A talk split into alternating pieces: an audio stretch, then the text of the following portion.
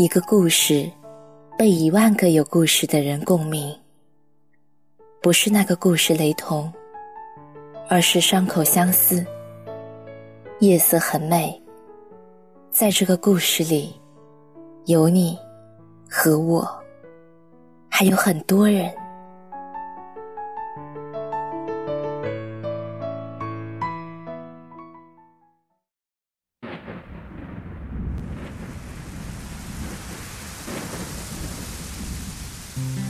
嗨，亲爱的你，此刻在干嘛呢？欢迎收听《夜色很美》，我是静宁。相信此刻的你，也许已经钻进暖暖的被窝里了，正在收听我们的《夜色很美》。也许你已经开启了放假模式，也许你正在和朋友们在狂欢。不管怎样啊，都希望假期你能够拥有一个美好的心情。今天和大家分享一篇文章，想想你五年后什么样。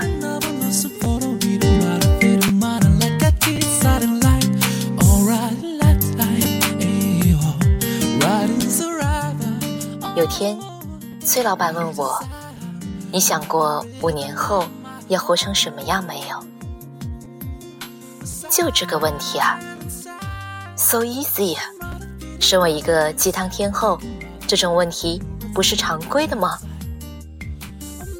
然后我说了一大堆的形容词，什么笃定自持之类的，他含笑摇头，太虚了，就告诉我，五年后有那么一刻。你想穿什么衣服？是什么发型？开的什么车？年收入多少？在哪里？做什么？和谁在一起？我一怔，那一刻，我居然开始支支吾吾起来。原来，每个人对自己都有期待，但是我们少有人。把自己安排妥当到这个地步，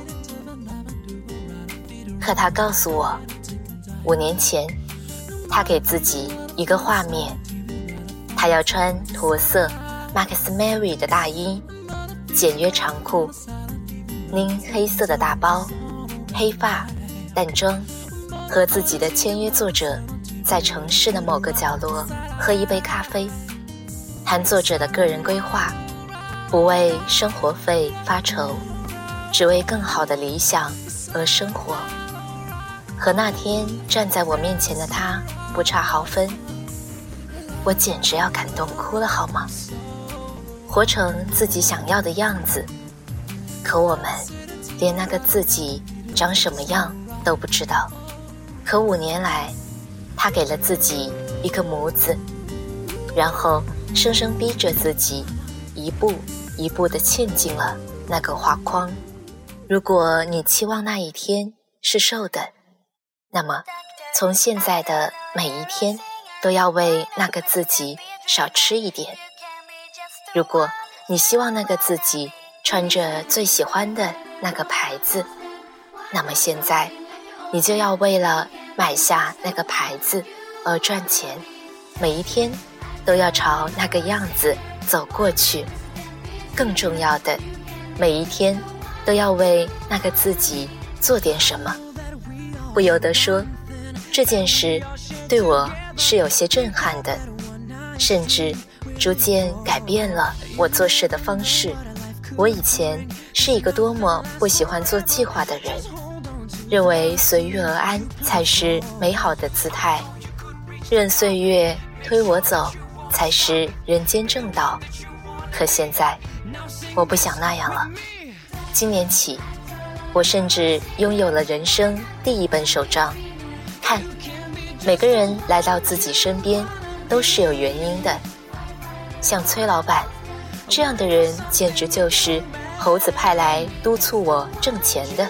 原来，一个人对自己的期望要做到这样细致，才不会一不留神就走到回头望的地步，却发现。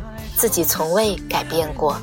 我才发现，以前的自己不敢做计划，是因为大部分时候都内心清楚，我会忘记那个目标。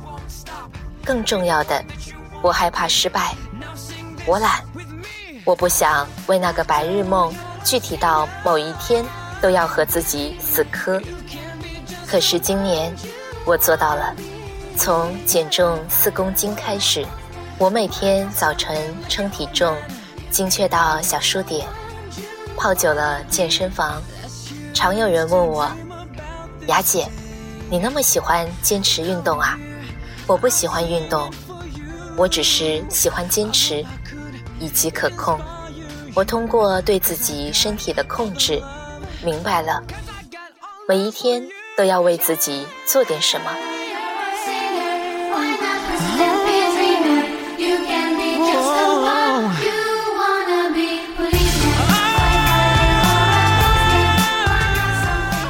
某天，一个朋友对我说：“现在好穷，希望二零一六会好一点。”我顿时催老板附体。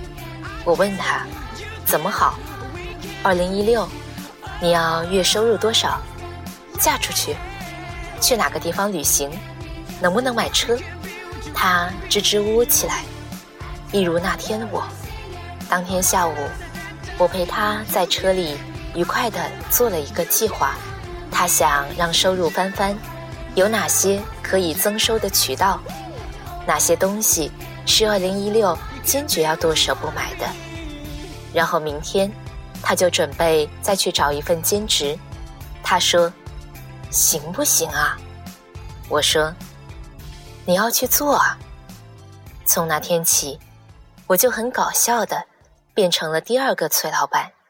只要有人对我说，自己太穷、太胖、太不好，到了第三次还在念叨的时候，我就再也不管他的事儿，因为有些人，他们将这样念完一辈子，也不会真正的为自己做点什么。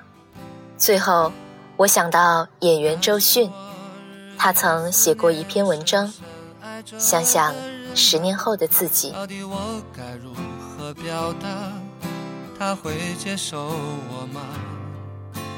也许永远都不。十八岁之前，我是个不知道自己想要什么的人。那时，我每天都在浙江艺术学校里，跟着同学唱唱歌、跳跳舞。偶尔有导演来找我拍戏，我就会很兴奋地去拍，无论多小的角色。如果没有老师跟我的那次谈话，那么，也许直到今天，依然没有人知道周迅是谁。那是一九九三年五月的一天，教我专业课的赵老师突然找我谈话：“周迅，你能告诉我，你对于未来的打算吗？”我愣住了，我不明白，老师怎么突然问我如此严肃的问题。更不知道该怎么回答。老师问我：“现在的生活，你满意吗？”我摇摇头。老师笑了：“不满意的话，证明你还有救。你现在就想想，十年以后你会是什么样？”老师的话音很轻，但是落在我心里却变得很沉重。我脑海里顿时开始风起云涌，沉默许久。我看着老师的眼睛，忽然就很坚定地说：“我希望十年后的自己成为最好的女演员，同时可以发行一张属于自己的音乐专辑。”老师问我：“你确定了吗？”我慢慢的邀请着芷晨回答：“Yes。”而且拉了很长的音。老师接着说：“好。”既然你确定了，我们就把这个目标倒着算回来。十年以后，你二十八岁，那时你是一个红透半边天的大明星，同时出了一张专辑。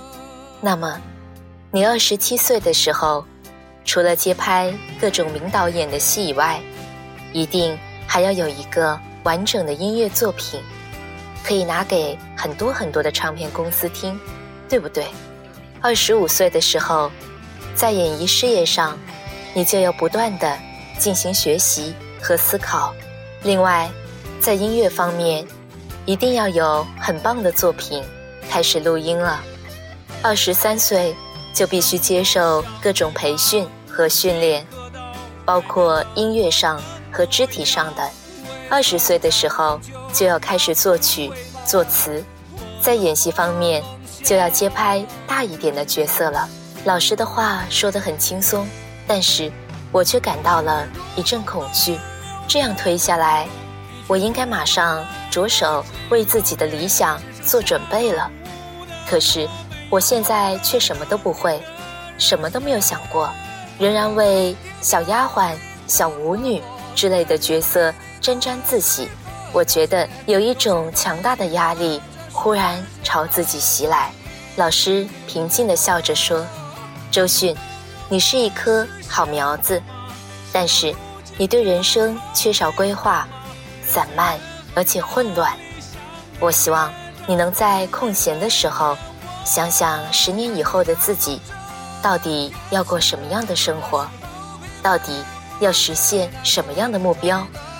如果你确定了目标，那么。”希望你从现在就开始做。一年以后，我从艺校毕业了。老师的话从那天开始一直刻在了我的心底。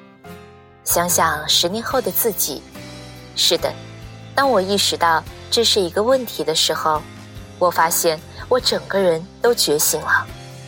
从学校毕业后，我忙于接拍各种各样的影视剧。我始终记得。十年后，我要做最成功的明星，所以我对角色，我开始很认真的筛选。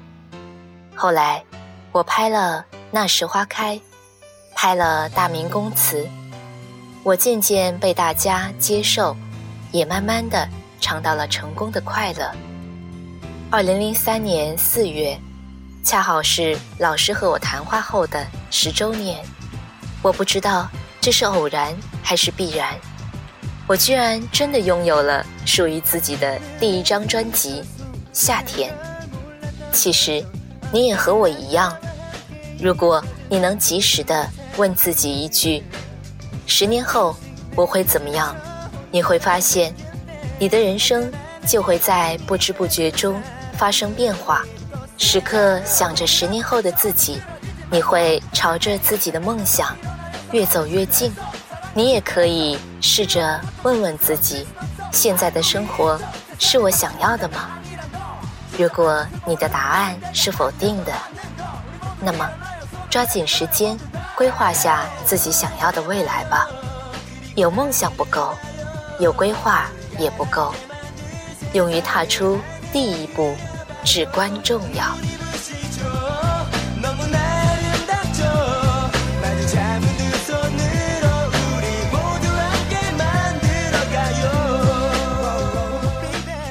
相信每个人都有自己的梦想，不知道又有多少人有为自己的梦想真的努力过、付出过，并且一直坚持到今天都没有放弃呢？十年后的你会是怎样的生活？想想十年后的生活是你想要的吗？如果不是，从现在开始就努力的改变自己吧。记得前几天，有人跟我说过：“现在的你是真实的你也许是的因为我的每一天都在为自己的梦想而努力而奋斗希望你也是晚安我是静明我在南宁守候你